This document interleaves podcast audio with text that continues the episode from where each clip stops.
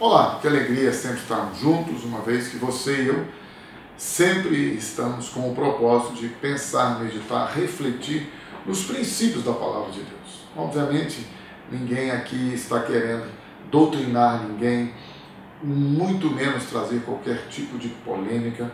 É importante nós entendermos que Deus é amor, Ele manifestou o seu amor, a sua graça, a sua bondade, a sua misericórdia, através do Filho dele, Jesus e não há outro intento, não há outra motivação da parte de Deus para com os homens, senão de salvá-los, libertá-los, dando a você e a mim, nós, os homens que habitamos neste mundo, a vida e a vida eterna. Porque o próprio Jesus declarou que Deus amou o mundo de tal maneira que deu, é uma dádiva, é um presente, o seu Filho unigênito para que todo que nele crer não pereça, mas tenha a vida eterna.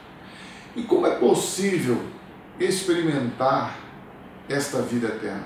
Como eu posso desfrutar desta vida eterna se todos nós, segundo as Escrituras Sagradas, mesmo tendo sido criados à imagem e semelhança de Deus, fomos deformados pelo pecado?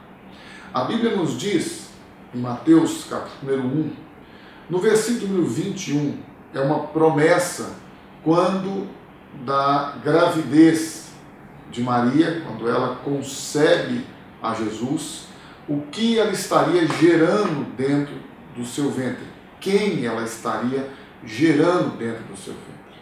Então a Bíblia diz em Mateus 1,21: Ela, Maria, dará à luz um filho e você, aqui é José, deverá dar-lhe o nome de Jesus.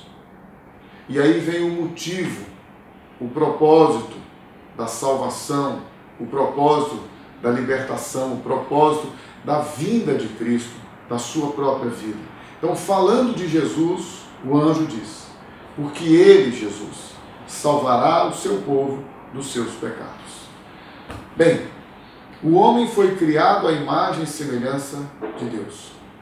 Ele perdeu esta imagem quando ele voluntariamente, racionalmente, decidiu ser incrédulo, não crer na palavra de Deus. Havia uma palavra, um mandamento, e o homem preferiu desobedecer este mandamento, rejeitando assim a palavra de Deus e tomando para si a palavra do diabo e escolhendo, porque entendamos isso, não foi Deus quem colocou o pecado no homem, ao contrário, Deus nos criou a sua imagem e semelhança na pessoa de Jesus.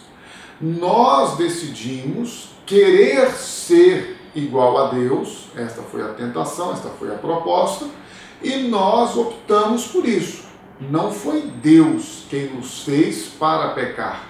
Deus nos fez para termos comunhão, intimidade, relacionamento com Ele e, segundo as Escrituras Sagradas, frutificar, multiplicar, encher a terra e dominar. Bem, porém, apesar do homem ter desistido de Deus, rejeitado a palavra dele, tornando-se incrédulo quanto à palavra de Deus, Deus não desistiu de nós. E é por isso que a Bíblia diz que a salvação é pela graça, porque graça é favor imerecido. Graça é dádiva, graça é presente.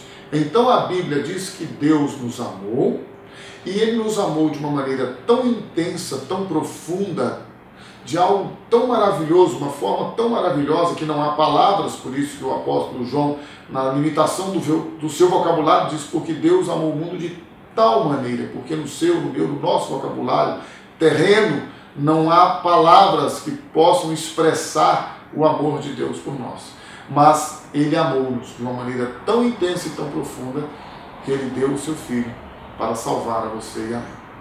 Salvar-nos do que? Segundo o anjo disse a José, pai de Jesus, ele disse: Vocês, ou você, vai colocar o nome dele de Jesus, porque ele vem com um propósito: salvar o seu povo dos seus pecados. E como ele nos salva dos nossos pecados? Atraindo os nossos pecados a ele assumindo a nossa identidade de pecador, assumindo sobre ele e nele os nossos pecados, e ali na cruz ele nos inclui da sua morte, fazendo-nos morrer para o pecado, e na sua ressurreição, Jesus Cristo nos ressuscita juntamente com ele, dando a você e a mim agora um novo coração, um novo espírito, uma nova mente, e assim oferecendo a nós a salvação dos nossos pecados. Se você deseja experimentar esta vida nova, esta vida abundante, esta vida eterna, entrega teu caminho ao Senhor. Confia nele e o mais, ele o fará.